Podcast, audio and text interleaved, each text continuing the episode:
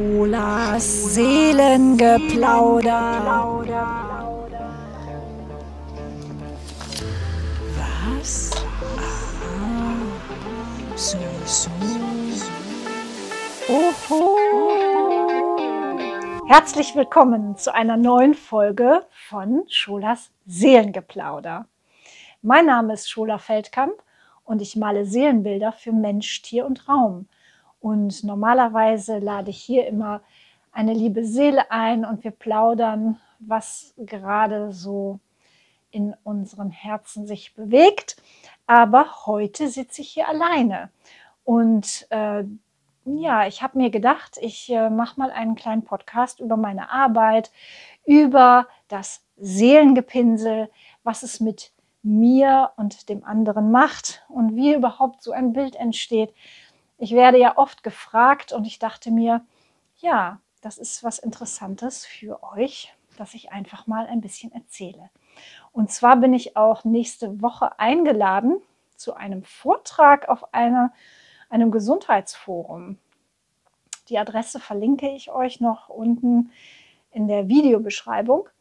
Und ähm, ja, das ist für mich ganz spannend. Liebe Lydia, ich danke dir für diese tolle Einladung und vor allen Dingen auch für diese äh, ja, großartig neue Herausforderung für mich. Einfach, ja, sie lädt ein und ich darf meine Arbeit vorstellen und ähm, das habe ich so eigentlich noch nie gemacht. Und wie ihr euch auch vorstellen könnt, äh, sind Künstler ja eher diejenigen, die malen und nicht so viel über ihre Arbeit reden können. Also oder beziehungsweise ähm, ja, ich glaube, ich habe auch angefangen zu malen, weil ich mich besser ausdrücken kann über Bild oder Gedicht, als wirklich so viel zu reden.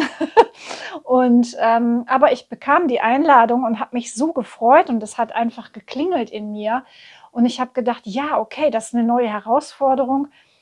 Und wie Pippi Langstrumpf so schön sagt, ähm, ich äh, habe das noch nie gemacht, also kann ich das. Also in diesem Sinne, ich bin ganz gespannt und das ist halt, ähm, ich dachte, ich nehme euch einfach jetzt im Vornherein schon mal mit, äh, weil nicht jede von euch kann einfach nach Uetersen kommen, dass ich meine Arbeit dort vorstelle. Und dann habe ich gedacht, ich mache einen kleinen Podcast und dieses ist jetzt für dich speziell, dass du nicht so weit reisen musst und ähm, mich trotzdem näher kennenlernen kannst und meine Arbeit. Ja, Scholas Seelengepinsel. Wie ist das eigentlich entstanden und wie ist eigentlich so mein Lebensweg äh, gewesen, dass ich da hingekommen bin? Weil ich war ja nicht immer Scholas Seelengepinsel und ich war auch nicht immer so in mir in Frieden. Ähm, und ja, ach ja, es gibt äh, meistens ähm, diese Frage, ja, hast du als Kind schon viel gemalt oder wie hast du dir immer schon erträumt, Künstlerin zu sein? Und nein, das war bei mir nicht so. Ich habe zwar gerne gemalt und es hat mich auch schön entspannt und so weiter, aber ich hatte eigentlich immer mit Tieren eine äh, starke Verbindung und habe gedacht, ich möchte irgendwas mit Tieren machen. Und damals kannte ich eigentlich nur den Zoo oder den Tierarzt. Und ähm, das wurde mir aber beides dann recht schnell ausgeredet. Und ähm, bei der Be Berufswahl, weil bei Tierpfleger kannst du nicht kein Geld verdienen und Tierarzt müsste ich studieren und so, das war dann auch nicht so ganz meins mehr. Ja, ähm, ich wurde also gefragt, was möchtest du beruflich mal machen? Und ähm, damals gab es noch nicht so viel Vorschläge von diesen Berufsberatern. Es gab irgendwie für die Jungs gab es irgendwie meistens Kfz-Mechaniker und für die Mädchen halt Krankenschwester, Erzieherin oder wie auch immer. Ja, und bei mir war es halt wirklich, ich wusste nicht, was ich möchte. Und dann wurde ich eigentlich mehr oder weniger ja da so hingeschoben. Erzieherin ist gut, weil du magst gern mit Menschen sein und ja, und es war wirklich auch eine ganz, ganz schöne Ausbildung und eine schöne Zeit, mit Kindern zu arbeiten, weil ich liebe Kinder und bin selbst innerlich auch ähm, mit meinem inneren Kind recht stark verbunden, wie schon so einige denken können, durch meine Kunst auch sichtbar. Und ähm, ich habe die Arbeit geliebt, also ich liebe Kinder vor allen Dingen. Was ich nicht so geliebt habe, war halt ähm, das Ganze drumherum. Ich habe halt erst im Kinderheim gearbeitet ähm, und danach in einer äh, Tagesstätte. Und ähm, ja, es war, es ging eigentlich immer nur ums Kinderhorten und ähm, sie irgendwie, ja, gut durch den Tag zu bringen, sage ich jetzt mal. Was waren einfach immer zu viele Kinder und zu, zu wenig Energie, zu wenig Kapazität für jedes einzelne Kind. Und ähm, da habe ich dann also während der Arbeit gemerkt, dass es mir doch wirklich mehr liegt, mit dem Einzelnen halt tiefer zu gehen. Und ähm, habe mich dann nach sechs Jahren recht rabiat entschieden, raus aus dieser Erziehergeschichte, rein in die Lebenskunst. Was kann ich eigentlich? Ich habe alles Mögliche ausprobiert, hier gejobbt, da irgendwie verkauft, Disco, äh, in der Disco gestanden und an der Bar und ähm, im Bioladen und alles Mögliche einfach versucht, weil nach so einer Ausbildung ist ja klar, du weißt eigentlich nicht, du weißt, glaubst nicht, du kannst irgendwas, sondern du kannst eigentlich nur Erzieher sein. So, so war es wenigstens bei mir. Ich musste mich also erst einmal finden. Und diese Findephase ging so ein paar Jahre, viel Lebenskunst ähm, dazwischen, Reisen ganz viel auch. Und ähm, ja, und mich hat es immer nach Indien gezogen. Und ähm, in Indien habe ich dann tatsächlich, um jetzt wieder diese Kurve zum, zur Kunst und zum Malen zu kriegen, äh, ich hatte in Indien so eine Erfahrung, die für mich einfach nicht, nicht gut war. Ich war mit einem Mann dort zusammen, was aber dann so nicht passte für mich und kam da ganz schwer raus. Ich war eine Verstrickung sozusagen. Und ähm, äh, ja, ich fand keine Ruhe und ähm, konnte nicht mehr schlafen neben diesem Mann und so. Es war so wirklich ähm, für mich recht ähm, anstrengend. Und in Indien habe ich dann, wenn jemand hier das sieht und Indien kennt, weiß er, in Indien, das ist das Land der Farben. Du gehst halt wirklich durch die Welt und es ist alles am Leuchten. Die Frauen haben bunte Kleider an, die Sonne scheint und es ist einfach alles farbenfroh und herrlich. Und dort gibt es natürlich auch wunderschöne Farb, äh, Farben zu kaufen. Und ähm, das habe ich dann gemacht. Ich habe also wirklich schönste Aquarellfarben gekauft. Selbst ähm, dieses Papier war einfach ein Gedicht, was man dort bekommen hat. Ne? Das war wirklich so handgeschöpft. Ich war in so einer Papierfabrik wenn man sich das vorstellt, hier als deutscher Mensch, Fabrik, ne? aber in Indien saßen diese wunderschönen Frauen alle auf dem Fußboden und haben wirklich das Papier mit der Hand geschöpft. Das war halt die Fabrik, da gab es keine Maschinen oder sowas. Ne? Und ähm, wow, ja, also das war jetzt gerade ein kleiner Schwenker in die Vergangenheit. Ähm, ich habe wirklich viel gesehen und erlebt, habe mir dort dann die Farben gekauft und habe nachts, während dieser Mann neben mir lag, habe ich halt ge gemalt und habe mich sozusagen rausgearbeitet aus meiner Verstrickung und aus diesen ganzen Ängsten, die ich hatte und so. Und da habe ich das erste Mal gemerkt, äh, die Heilkraft der Farben und die Heilkraft vor allen Dingen intuitive, intuitiv zu malen. Wow, das waren wirklich ganz, ganz wichtige Nächte, die ich da verbracht habe ganz prägend für mein Leben weiterhin. Ja, noch war ich nicht bei der Kunsttherapie gelandet, sondern bin weiter gereist auf der Suche, wer bin ich und was kann ich geben, was kann ich äh, leben hier und so. Und bin dann ähm, nach Gomera äh, geschwappt. also ich wollte einfach diese Insel kennenlernen und habe mich auch prompt äh, verliebt in dieses Stück E Stückchen Erde, wirklich ein magischer Platz, sehr, sehr, sehr schöne Insel. La Gomera wollte ich sofort bleiben, hatte irgendwie die Idee, einfach meine Sachen in Deutschland zu lassen und einfach dort zu bleiben. Habe ich aber dann vernunftshalber noch nicht gemacht, sondern habe dann gesagt, okay, ich muss erstmal eine Ausbildung machen, äh, weil ich, wenn ich dort leben möchte, dann möchte ich auch was anbieten, was ich einfach kann und ich mache jetzt eine Kunsttherapieausbildung. Das war der Schritt sozusagen dann, dass ich letztendlich wirklich diese Ausbildung gemacht habe in Hamburg bei der APACT. Und ähm, ja, jetzt erzähle ich echt ganz schön viel, aber ich hoffe, es ist noch interessant für euch. Also ja, A-Pakt Hamburg. Ich habe in der Zwischenzeit, während ich diese Ausbildung gemacht habe, da ich ja nun nicht mehr fest irgendwo angestellt war, ich war auf dem Lebenskünstlerweg, ich habe ähm, des Nachts habe ich äh, Brezel verkauft, habe ähm, ähm, in der Disco gearbeitet, in verschiedenen Kneipen, habe ähm, tagsüber ganz früh morgens in der, im Bioladen gearbeitet und dort das Brot und äh, den Joghurt verkauft und so weiter, habe da sozusagen meine Brötchen verdient, um auch diese Kunsttherapieausbildung zu machen. Und dadurch, dass ich immer wieder Kontakt auch zu Lagomera hatte, wurde ich durch Zufall äh, auch noch auf einem Segelschiff eingeladen, dass ich dort kochen sollte für eine Frau, die Segelreisen organisierte für Delfinfahrten, Delfin, Delfine treffen und meditieren und so richtig schön. Das war eine mega schöne Erfahrung, die ich dort gemacht habe. Und dann wollte ich am Ende der Kunsttherapieausbildung, wollte ich eigentlich nur noch auf Segelschiffen arbeiten. Da, äh, das hat mich wirklich sehr erfüllt, weil es ist halt einfach auch dieses auf dem Schiff sein und mit der Crew, sozusagen deine Familie in dem Moment, bist du auf dem Meer und ähm, bist ausgesetzt den Naturgewalten und ähm, ja, da kannst du echt richtig gut loslassen, was so alles in deinem verrückten Verstand passiert.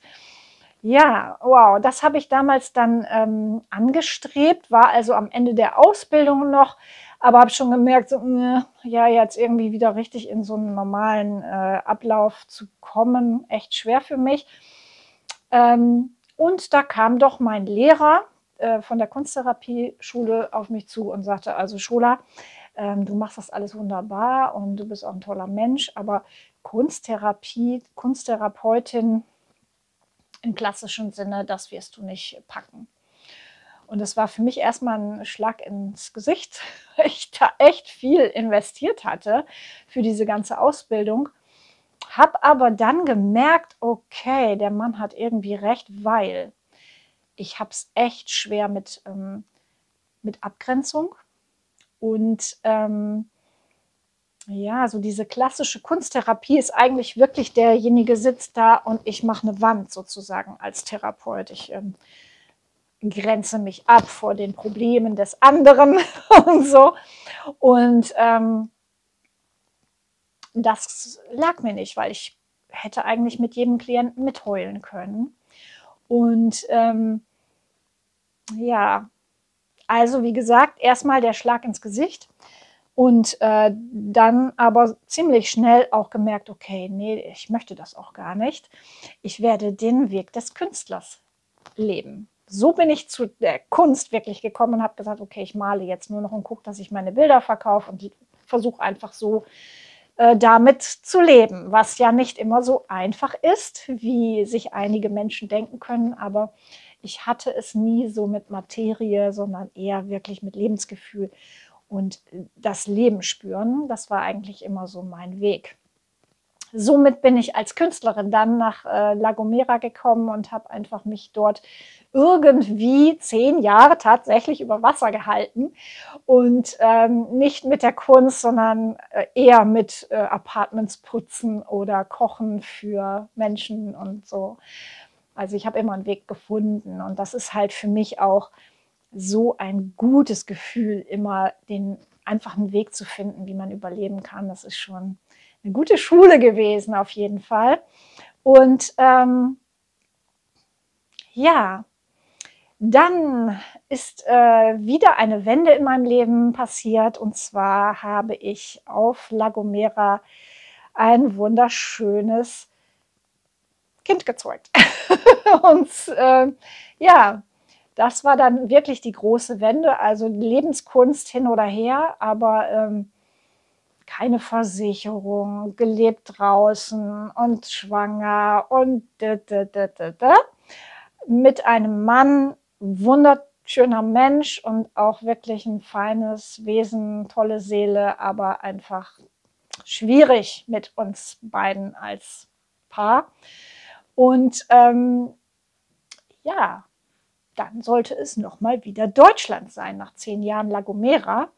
Und dann bin ich halt zurückgekommen, vor allen Dingen eben auch wirklich, ja, mich wieder zu stabilisieren und meinen Sohn hier gut durchs Leben zu bringen und ihm auch Möglichkeiten zu geben, sich zu entfalten und zu entwickeln und ja, und eine gewisse finanzielle Sicherheit war dann hier auch ein bisschen gegeben, also wenig, aber naja. So war mein Anfang dann hier in Deutschland. Und äh, ich muss sagen, das war auch mit die schwerste Zeit. So die ersten Jahre hier wieder in Hamburg nach La Gomera. Ähm, ja, ich habe wirklich, ich habe es sehr schwer gehabt. Ich bin jeden Winter sehr schwer krank gewesen mit Lungenentzündung und alleine mit Kind und Hund und ich könnte jetzt ganz viel jammern, aber ich bin, das bin ich eben nicht, weil ich bin einfach, ähm, ich versuche das immer so zu drehen, dass, ähm, ja, dass ich daraus auch wieder Kraft ziehen kann. Und was habe ich getan? Auch hier habe ich mir wieder Farben gekauft und wieder losgelegt mit Malen, weil ich war wirklich ein bisschen in der Krise, muss ich sagen. Und dieses Malen hat mich gerettet mal wieder, weil natürlich mit ähm, Kind allein am Rande von Hamburg ähm, äh, keine Unterstützung von irgendwem, äh, Hausarrest für die nächsten paar Jahre. Und da hat, das Malen mich wirklich schon auch wirklich ja, gerettet. Und ähm, ja, das Malen, sage ich immer. Es ist halt wirklich, ich habe intuitiv halt etwas gemalt. Und ähm, wenn ich da so reingegangen bin, erst mit einem, sagen wir mal, blockierten Gefühl, also ich wusste nicht, was mit mir los ist. Heute geht es mir scheiße, mir geht schlecht, aber gut, ich hole mir mal Farben und fange an. Und aus diesem ja, nicht wissen, was los ist, anfangen zu malen, in die Farben reinzugehen, stundenlang sich zu beschäftigen, die ganze Nacht zu pinseln und am Ende äh, ja etwas zu erkennen. Und es hat sich gewandelt. Es hat sich etwas gewandelt, also der Knoten sozusagen, mal bei dem man gerade so gehakt hat, der so da war alles so blockiert, es hat sich gelöst dadurch, dass mir das Bild was gezeigt hat. Und es war auch noch schön, es hat mir gefallen. Und ähm, ja, so, so habe ich es irgendwie hingekriegt, dass ich immer wieder ins Positive gekommen bin durch mein Seelengepinsel. Und irgendwann äh, hat mich dann tatsächlich eine Frau auf einer Ausstellung, ähm, die hatte ein Bild von mir gekauft und hatte dann irgendwann gesagt, ja, ich fände es toll, wenn du für mich ein Bild malst. Und dann habe ich immer gesagt, das kann ich nicht. Ich kann immer nur aus mir selbst malen. Das ist halt das, was ich ja kann. Und dann sagt sie, doch, ich glaube doch, dass du das kannst. Ich möchte gerne ähm, die unschublatisierbare gemalt haben. Ja, das ist eine tolle Geschichte. Also, Pia, ich danke dir immer noch. Du warst sozusagen der Auslöser. Ja, Pia fragte mich, mal mir die unschublatisierbare. Und da hat es irgendwie bei mir Klick gemacht. Ich habe gemerkt, okay, das kann ich. Ich kann mit einem bestimmten Thema, was auch mit mir zu tun hat, wow, ja, das kann ich. Und dann habe ich ihr ein Bild gemalt. Sie war sehr begeistert. Ich habe noch eine Ausstellung in Goslar gemacht und so. Also, ähm, auf jeden Fall war das der Beginn von Ich male für dich ein Bild. Und ähm, Später kamen dann auch noch die Haustiere dazu oder jemand wollte ein Bild haben für den Raum. Und ja, so ist das entstanden. Scholas Seelengepinsel.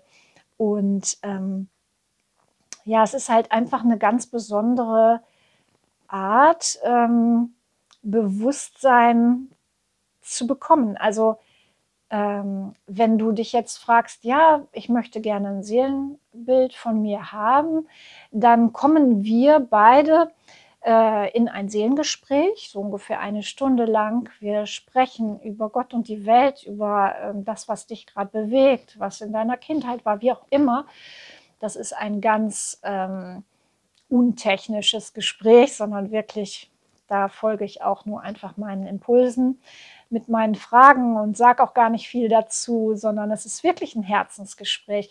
Und dann bist du, ähm, ja, dann kannst du dich im Prinzip nach diesem Gespräch zurücklehnen und ähm, ich bin diejenige, die dann an den Maltisch geht und habe, und das ist natürlich jetzt schwer zu erklären für jemanden, der das noch nie so erlebt hat, aber ähm,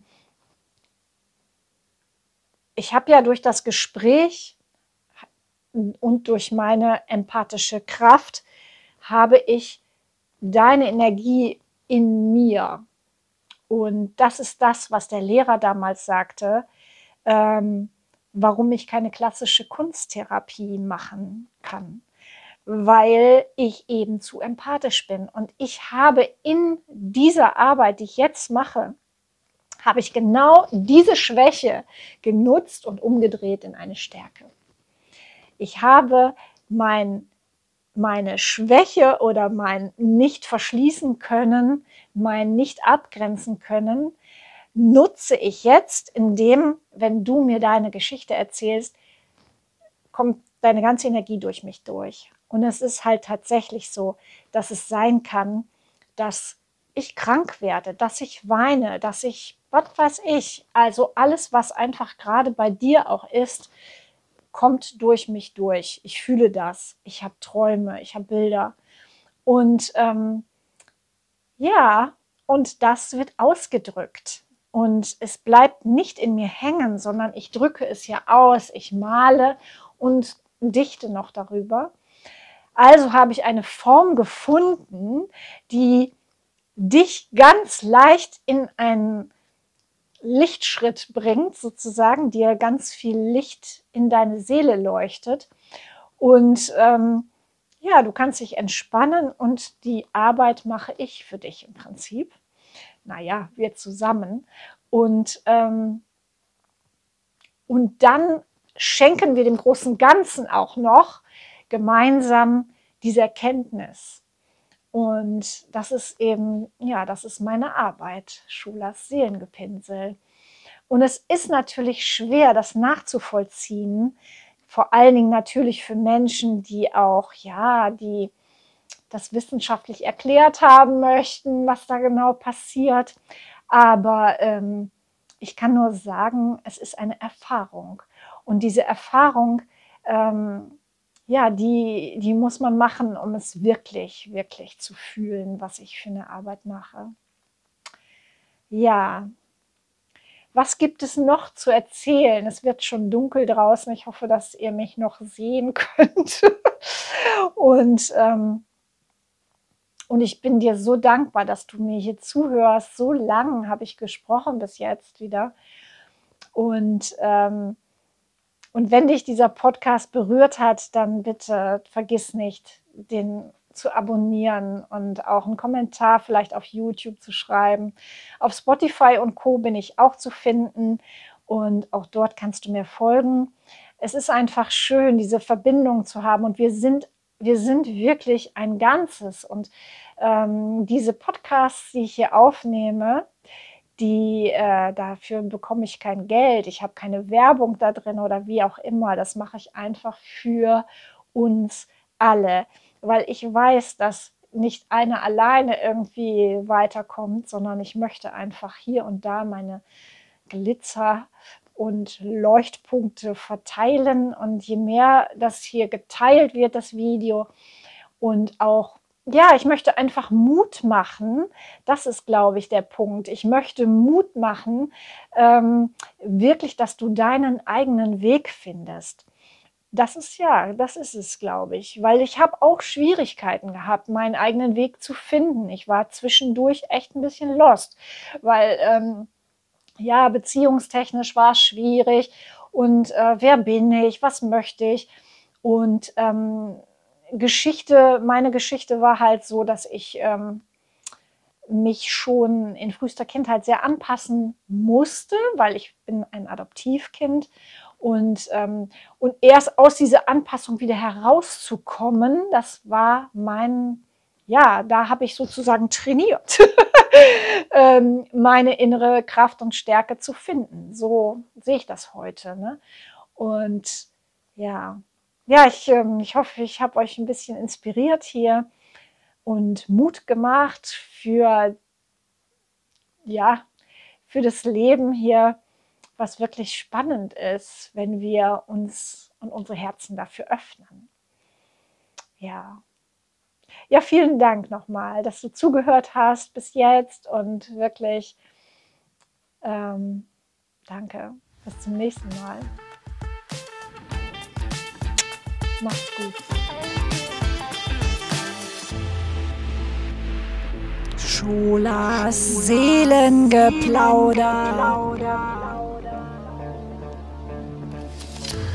Was? Aha. So, so. Oho.